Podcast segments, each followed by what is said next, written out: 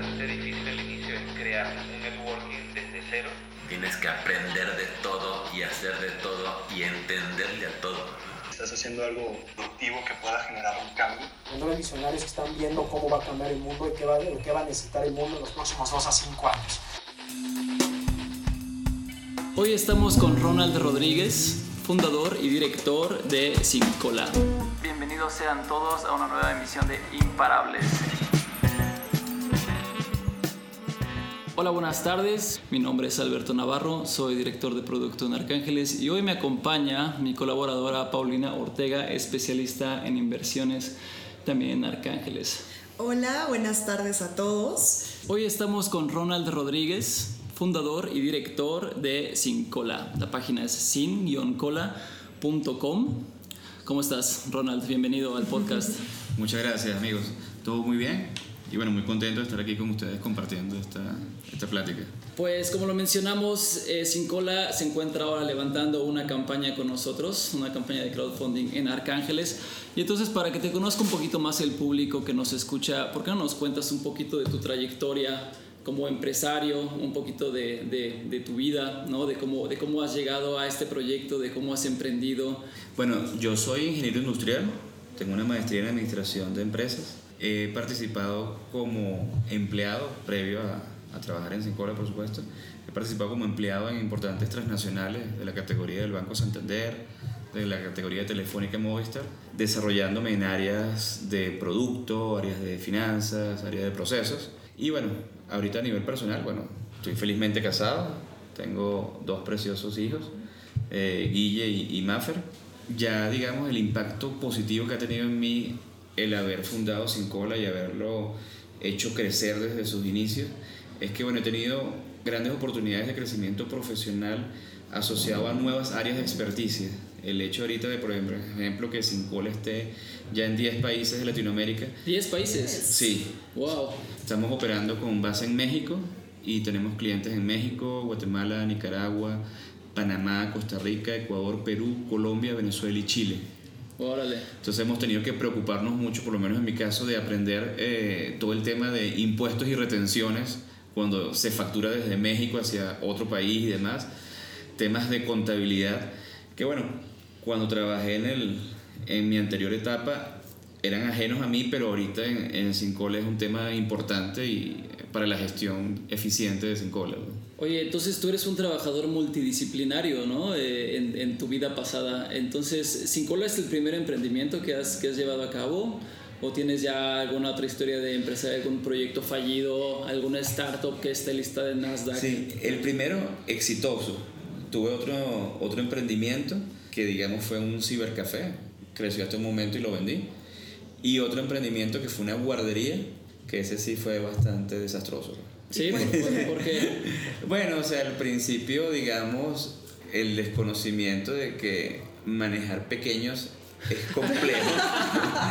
metimos como en gran cantidad. Metimos en gran cantidad, metimos como unos 120 bebés de entre 1 y 5 años y fue todo un tema, unas dificultades, entonces fue muy difícil y al final tuvimos que, que cerrar por bueno, una serie de problemas que tuvimos allí. Pues, ¿no? Y por ejemplo, de estos dos emprendimientos previos a Sin Cola, ¿qué fue lo que aprendiste o que analizaste en eso? Porque todo se aprende, tanto es el que nos cuentas Sí. de la guardería, que fue, que me imagino tiene sus issues, como del otro, pero Exacto. también algo de ahí. En ambos aprendí Cola. mucho el tema legal, o sea, preocuparnos en ir todo muy bien cumpliendo puntos regulatorios, este, anticipándote, digamos, a, a no esperar que la regulación te caiga encima, sino estar pendiente de estar todo muy bien al día a nivel regulatorio. Ese fue uno de los grandes aprendizajes. Y el otro, bueno, el manejo del personal. El personal es clave, parece mentira, pero en estos emprendimientos, esas primeras líneas de personas que empiezan a trabajar contigo son casi, casi, casi que al nivel de socios. Entonces hay que saber motivarlos, hay que saber involucrarse con ellos para alinearnos en tus objetivos. Entonces Ok. eso fue muy clave para nosotros. Excelente. Oye, entonces, sin más preámbulo, ¿por qué no nos cuentas más sobre Sincola? ¿Qué es? ¿De qué se trata? ¿Cómo funciona? Todo. Sí. Sincola es un gestor inteligente de filas, diseñado para mejorar la experiencia del cliente, incrementando las ventas, y la fidelidad. Nosotros logramos digitalizar el, el turno. Entonces, de alguna manera, al momento de tu pedir el turno, conectarnos con los diversos sistemas del cliente, sea el CRM, sea el gestor de campaña, sea el core system, puedo cruzar este otro producto con Paulina, se lo ofrezco en el turno y todo eso le llega al celular. Mientras Entonces, está en la cola. mientras está en la cola. Ya no hay necesidad de imprimir el papel. Ok. Entonces ahí contribuimos además con, con la ecología porque no hay que matar árboles para poder manejar Paperless. Exactamente, somos totalmente papers. Aunque bueno, en algunos países de Centroamérica todavía nos siguen pidiendo el Claro, ticket impreso y bueno, y también podemos manejarlo. A ver, ¿por qué no me cuentas un poco más o menos eh, cómo, cómo es ese viaje del usuario? Yo soy una persona, por ejemplo, con un cliente que tengas, que, que pienses tú que han mejorado mucho la experiencia de, del visitante, ¿no? Yo estoy llegando ahí con... Bueno, fíjate algo, en ese viaje que lo mencionas muy bien tú del cliente, donde pasa desde el canal presencial al canal, digamos, digital, hay muchas donde interviene la experiencia de sin cola. Por ejemplo, nosotros podemos habilitarle al cliente que pueda solicitar el turno desde la aplicación, sin necesidad de estar presente todavía en la tienda, en la oficina. Entonces tú de repente vas o caminando, o manejando, pides el turno y ya va avanzando la fila sin tú estar presente en el centro de servicio. Ok, Eso es algo fundamental. El cliente sabe cuántas personas tienes por delante, en cuánto tiempo va a ser atendido.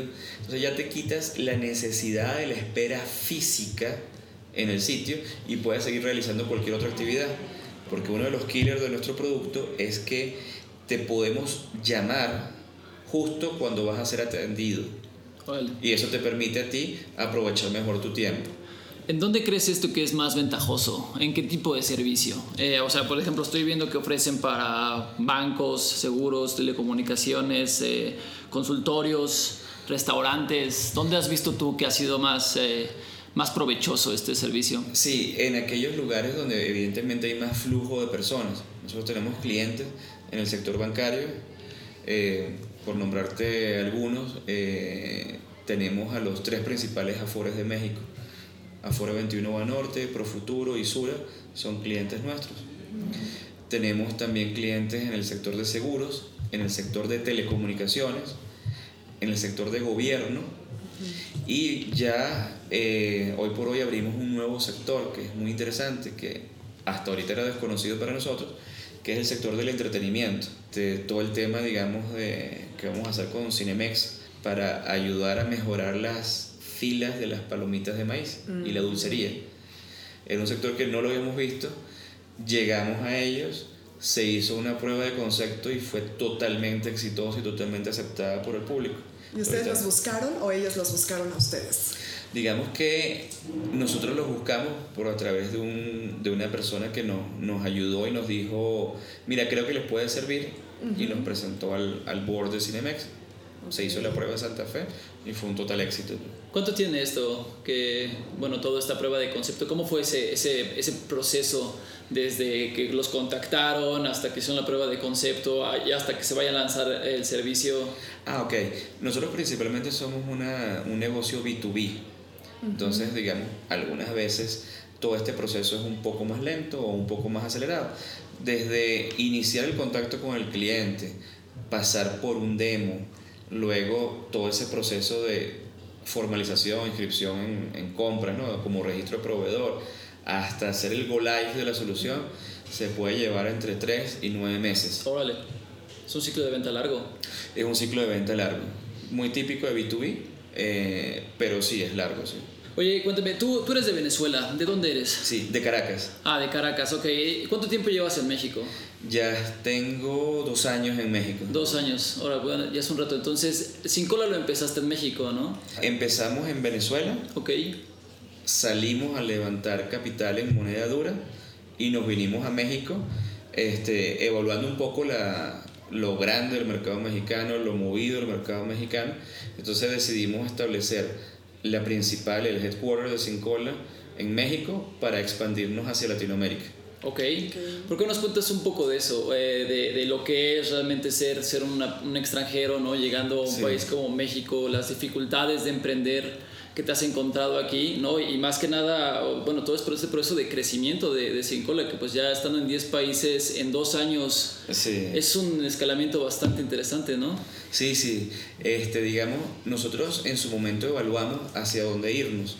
Pudimos irnos hacia Buenos Aires, ¿no? Argentina, o digamos Sao Paulo, Brasil, o este, digamos aquí DF con México. Vimos que para nosotros era mejor México. Es bastante difícil al inicio, es crear un networking desde cero, ¿ok? Sí nos apoyó mucho, digamos, uno de los fondos de inversión que es Guaira, para los que no los conozcan, Guaira es ese fondo de inversión, digamos, de, de Telefónica Telefónica. Movistar, para fomentar el emprendimiento en todas las partes del mundo donde ellos hacen vida. Entonces nos dio la apertura en México a través de, de Guaira. ¿Cómo fue todo eso del networking cuando llegaste al principio? O sea, ya tenías la empresa formada, ¿no? Tuvimos que registrar una, una SAP ISB aquí, Ok. este, por recomendaciones. Y bueno, fue empezar, tú sabes, nosotros hicimos una investigación muy fuerte, o sea, pasábamos horas delante de LinkedIn buscando el director de atención al cliente, el director de transformación digital. Este, mira, aquí estamos buscando, digamos, el, el teléfono de, la- de las secretarias. Todo eso fue bastante difícil. Al inicio, digamos, todos los corporativos mexicanos son inmensos, ¿no? Sí. O sea, eso es una característica. Entonces, era bastante difícil eh, lograr la confianza inicial Y llegar a la persona clave, ¿no? y llegar a la persona clave. Sin embargo, lo hicimos, o sea, pudimos eh, validar nuestra propuesta de valor utilizando muy eficientemente lo- los recursos, tanto financieros como, como humanos que teníamos. Y bueno, los primeros éxitos, un cliente jala al otro, eh, el boca a boca, las recomendaciones y, y aquí estamos. Oye, cuando llegaron ya tenían una aplicación, un, un MVP, algo parecido, o cómo, o cómo fue ese proceso tecnológico para llegar a lo que ahora tienen. Ya teníamos un MVP, eh, había sido validado en algunas corporaciones de Venezuela. Aquí lo perfeccionamos mucho, sobre todo porque empezamos a tener clientes que para nosotros son, digamos, en más de un país. Por ejemplo, ahorita tenemos a Telefónica, que lo tenemos en Telefónica México, Telefónica Venezolana. Estamos ahorita en, desplegando toda Telefónica Colombia y vamos a empezar a desplegar ahorita en septiembre en Telefónica Ecuador. Entonces empezamos a ver de ese MVP que ha ido evolucionando también cómo hacer una plataforma que pudiera servirle a un cliente, pero a un cliente corporativo en más de un país. Ese aprendizaje que nos dio Telefónica nos permitió también tener Bit, que es el Uber griego, Ya. que también lo tenemos en tres países. Es griego. Beat. Sí. Vea, ¿No es de Yo Mercedes? no sabía, Es es pero es griego. en Grecia. Sí, y es invertido por Mercedes-Benz, es correcto. Eh, tiene un fuerte porcentaje accionario Mercedes-Benz. Ya, ya veo. Es griego, entonces sí no tenía idea. Aprendimos algo el día de hoy. Sí, Gracias, sí, Ronald. seguro. Sí, y este, bueno, el cliente que, que ya viene ahorita, que va a ser Rappi, que es el primer unicornio colombiano, Órale. ellos nos están ahorita en proceso de contratación para los 10 países donde están operando ya. ¿Qué vas a hacer con Rappi? ¿Cómo, cómo es ahí la experiencia de Cincola con Rappi? Como todo lugar que atiende, digamos, un público fluido, en este caso no es el público en general, no son los clientes de Rappi que podemos ser nosotros, sino son los rapitenderos. Rapitenderos. Son- Cómo agilizar. Exactamente, son los centros de servicio donde los rapitenderos van a hacer sus diversas Ah, actividades administrativas. Porque igual el caso es el de BIT, por ejemplo, que nosotros, digamos, no atendemos a las personas, pero sí atendemos Los a los choferes Sí, claro. que van al sitio, como también lo hacemos con otra corporación española, Cabify en Perú, este, Didi aquí en México. o sea, Sí, sí, yo recuerdo, recuerdo cuando Didi abrió Ujú. y estaba reclutando aquí en Varsovia, se hacían unas filas inmensas, ¿no? De- de, Inmensas, todas las personas que llegaban ahí con todos sus documentos. Sí. No, y lo más importante es ver cómo Sin Cola de alguna manera nos gusta vendernos no como un vendedor de un software, sino como un aliado estratégico en tu proceso de gestión de clientes. Y eh, además de gestión de clientes, de clientes, lo más valioso que es el tiempo. ¿No? Sí. O sea, creo que un factor importante es la optimización del tiempo Sí. de los clientes, ¿no? De hecho, Eso es es, vital. es vital. De hecho, Pablo, lo que, lo que tú mencionas es tan importante que yo le puedo regalar dinero a alguien, pero no le puedo regalar mi tiempo. Claro. el, dinero Claro. el tiempo es extremadamente valioso. Y algo interesante, hay estudios que indican hoy en día que no importa el nivel socioeconómico, si es un estrato A, B, C o D, todos valoran su tiempo y nadie quiere estar perdiendo su tiempo en una fila totalmente improductiva. Claro, mi política personal es yo no hago filas. Sí. Si veo una fila, Sí, ya, sí. no, ya ahí ya es un lugar ahí que ya tengo tachado. Bueno, fíjense algo, una persona puede perder en cualquiera de estos sectores, banca, salud, seguros, dos horas en una fila. Si sumases esas dos horas de todas esas personas, pudiera llegar que para una persona pierde hasta tres años de su vida en filas. Claro, si ya vemos acumulativo, Y es eso- una falta de respeto. Es espantoso, pues, ¿no? Sí, de acuerdo, de acuerdo. Ok. Oye, vamos a pasar a otro tema. ¿Por qué no nos cuentas? Has hablado mucho de tus compañeros o, o de tus socios. ¿Por qué no nos cuentas un poco más de, de, de la compañía, de quiénes están contigo, cuántos son? Sí, están conmigo dos founders adicionales, ¿ok? que es Carlos Vidal, que es un gran amigo que ya sus hijos me dicen tío y viceversa, ¿no? mis hijos le dicen tío a él. ¿no? Eh, está Álvaro Urbáez, que también es un gran amigo. Los tres trabajamos juntos. De hecho, la anécdota de Sincola fue que nosotros, eh, o sea, yo Se estaba... en una fila. Sí, no, no. Estaba- yo estaba en- o sea, embarazado con mi esposa de nuestro segundo hijo de Guille. Y yo llegué tarde a la reunión porque hicimos mucha fila eh, esperando en el ginecólogo con mi esposa. Entonces, bueno, ¿qué problemas vamos a resolver? Y como yo llegué tarde por un problema de filas, dije, bueno, ataquemos ese problema. Vamos a resolver el problema de las filas. Y de ahí, bueno, la evolución de todo. Pues ¿Eso hace cuántos años fue?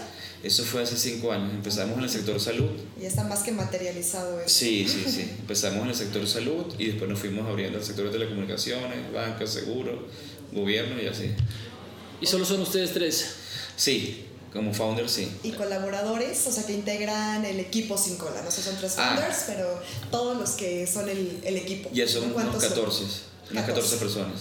Ok, eh, estábamos hablando hace un momento de la escalabilidad, del crecimiento, toda la proyección que está teniendo Sincola. Ahorita ya nos comentaste cómo fue el nacimiento de, de la idea, que siempre es muy importante, ¿no? Y también conocer el cómo es que, que surge.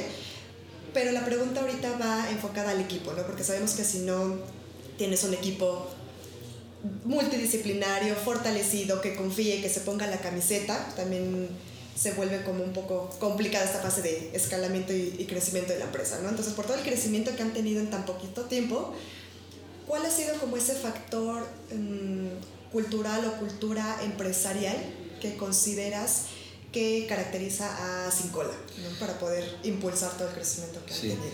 Nosotros, digamos, la cultura es enfocada en el cliente. Nosotros somos unas personas que hacemos una escucha activa de qué necesita el cliente, cuál es el problema, porque siempre cuando tú llegas a, a cualquier cliente pasa por algo. Él ha tenido un problema no resuelto o él aspira en su evolución o su transformación digital resolver un problema. Entonces nosotros nos centramos mucho en él, mucho en sus necesidades y ya hoy en día le estamos agregando un valor adicional.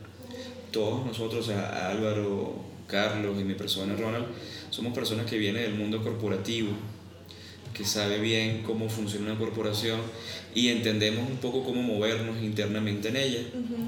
También entendemos sus problemas, sus limitaciones y de alguna manera hemos logrado poder establecer vínculos para traerle el benchmarking a ellos, o sea, las, las mejores prácticas. Al decirle, por ejemplo, a esta empresa de Colombia, este problema ya, ya está resuelto en México. No te vayas por esta vía, vas a perder tiempo, y dinero y recursos. Ataquemos esto por esta vía y eso ha sido un, un- un gran beneficio para nuestros clientes. ¿Podrías llegar a ese punto de como Amazon, Amazon se jacta de, de basar su modelo en estar completamente obsesionados con el, con el cliente? ¿Podrías llegar a decir esto, eso mismo tú o, o hay un punto donde... Mira, hay una, una cliente que es muy querida por nosotros en, en Financiera O de Perú, que es una de las tarjetas por departamento más grandes peruanas y que acabamos de terminar el despliegue en todas sus oficinas, que ella decía que lo que más le gustaba de Sincola es que parecía el novio eterno, ¿no? O sea, ese novio que te lleva flores, que te lleva al cine, que te lleva a comer, que bueno, hay un charco en el piso de agua, entonces se quita eh, el pullover y lo coloca allí y no se moja la, la novia, ¿no? Le O sea, puso un muy buen avatar, ¿eh? entonces, nosotros nos centramos mucho en ese tema. Y para nosotros es muy importante lo que te digo, ser un aliado estratégico. Porque es donde aportamos valor también. Oye, ¿todo tu equipo está en México o tienes o las oficinas que tienes en otros países tienes a representantes allá?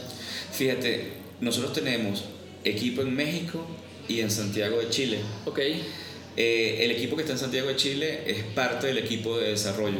ok, ya. El equipo de soporte, porque ya cuando te enfrentas a 10 países, bueno, ya simplemente México tiene cuatro usos horarios, ¿no? Ya empieza... ¿Cuatro? Sí, sí, cuando ya empiezas en Tijuana y terminas en Quintana Roo, ya, Ya, hay, ya. ya hay unas horas de Ah, de diferencia. acuerdo, sí, de acuerdo.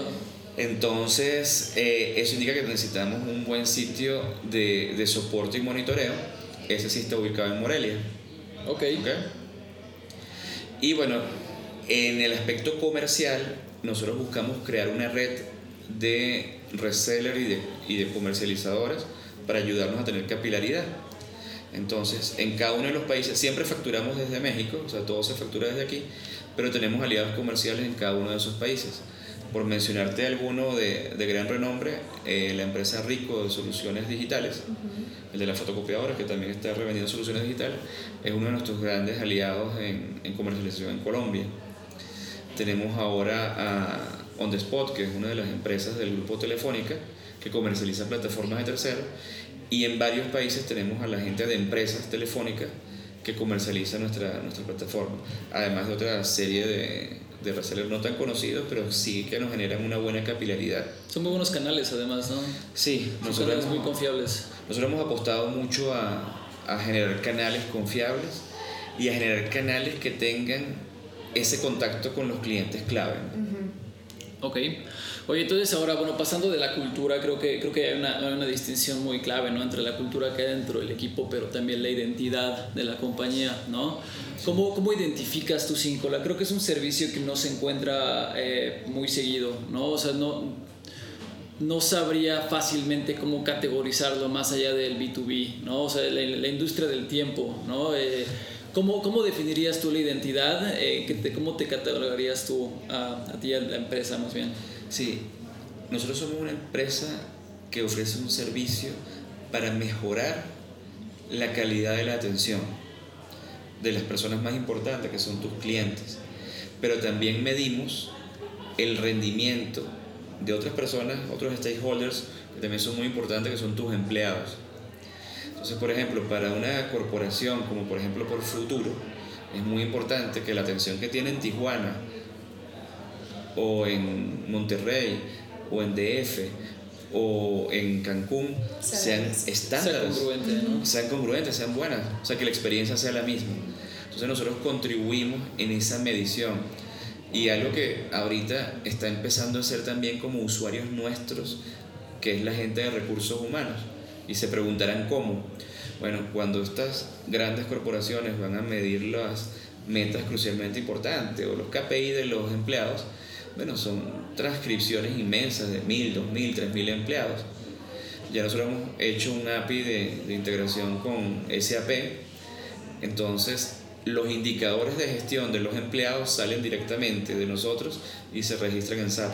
Que, es- que eso está interesante porque es algo o una directriz o un canal que no habían visto en un inicio. Es ¿no? correcto. Lo, lo de recursos humanos y lo descubrieron justo en este momento en que ya están, ya están creciendo. Entonces, están viendo que sin cola, o sea, fuera del 1, 2, 3, en algún futuro puede tener también otro tipo de, de Sí. alcances, ¿no? Entonces es muy diferente luego el cómo se inicia o, o a dónde quieres llegar y cómo vas creciendo y las mismas necesidades que identificas en el mercado. Sí, y también hemos visto ahorita, cuando ya hemos vivido ciertos problemas en ciertas latitudes, los problemas se repiten, o sea, los, los problemas de atención al cliente son comunes en cualquier punto de Latinoamérica o inclusive de Estados Unidos, de Europa o de Asia. Entonces estamos viendo ya oportunidades de consultoría asociada a tener métricas y poder decirte, bueno, tu banco en Chile está en un percentil 85, en este indicador estás muy bien con referencia a Latinoamérica, pero tienes una oportunidad de mejora en este segundo indicador donde sí estás en un percentil número 5.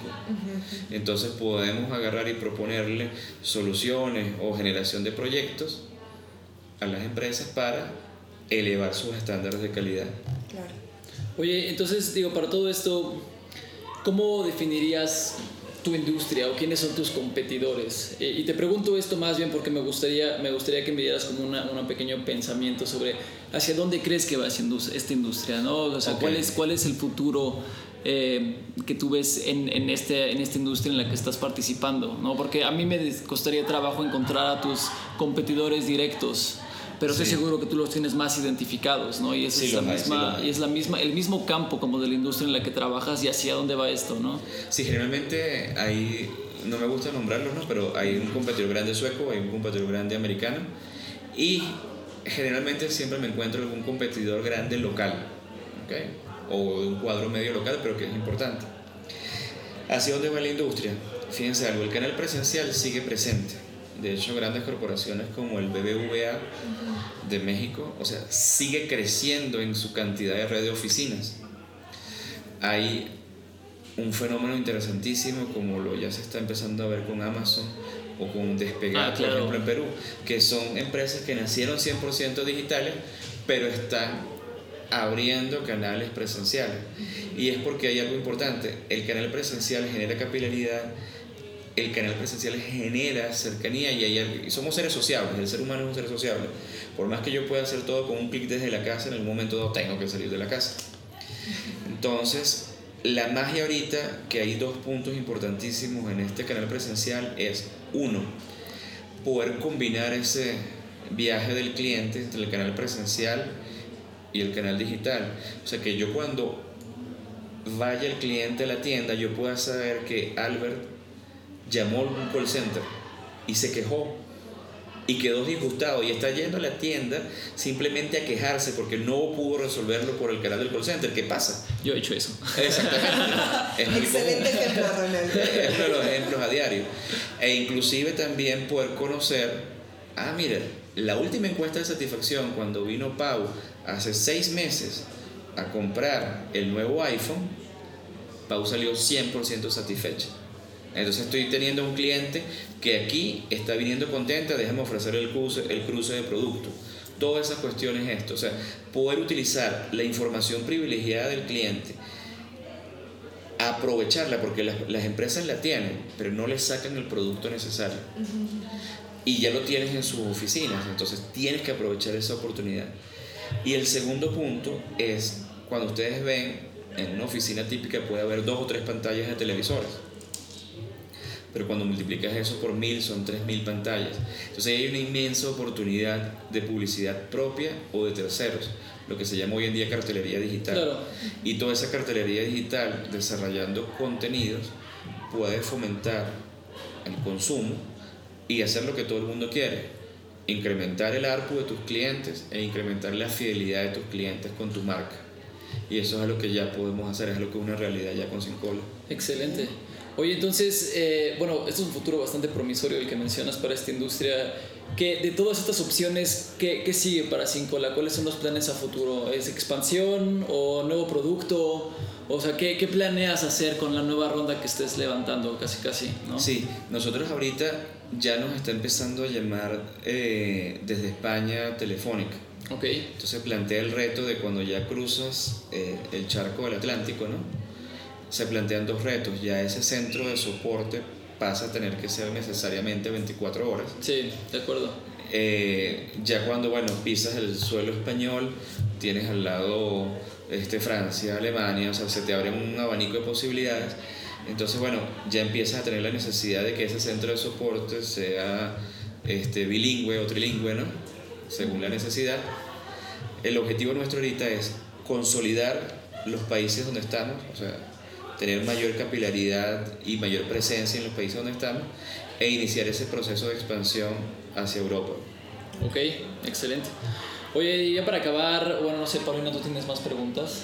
Eh, no, pero te voy a robar la última. Dale, dale.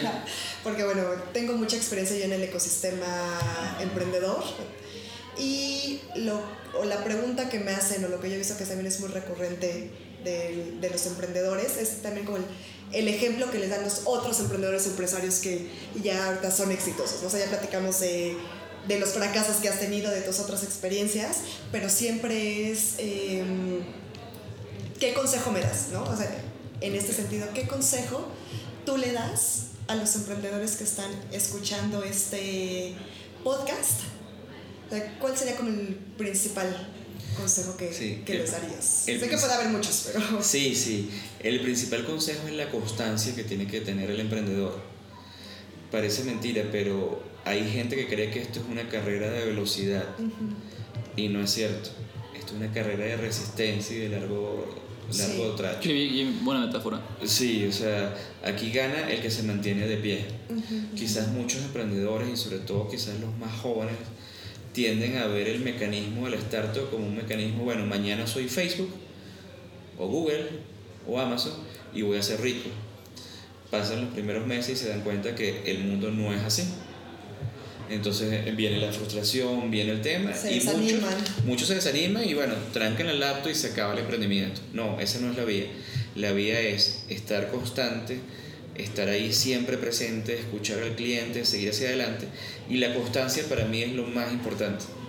O sea, uno debe amanecer y estar pensando en su emprendimiento, estar comiendo, ah, mira, esta fue la idea que tuvimos, vamos a ir para allá, acostarse con el emprendimiento, o sea, ser constante en el emprendimiento. Eso es para mí vital. Ese sería el mayor consejo para, para los emprendedores. Oye, y ahora sí la última pregunta y no estaba escrita, pero es con la que siempre cerramos el podcast. A ti, Ronald, ¿qué te hace imparable? Ok.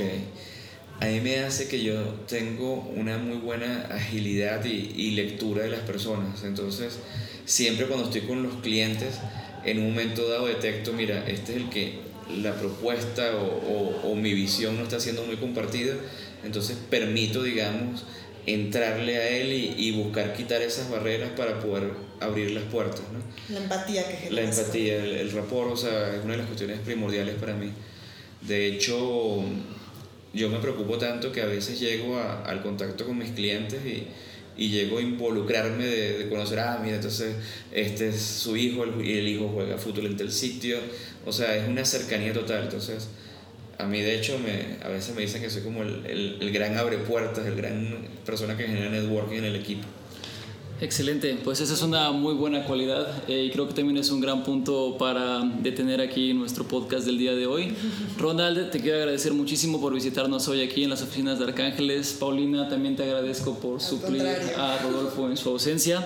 No me queda a mí más que decir, Sin Cola está levantando una campaña de inversión en arcángeles.co.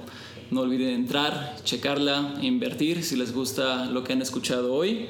Esto fue el podcast de Imparables. Muchas gracias a todos y nos escuchamos en la siguiente emisión. Hasta luego.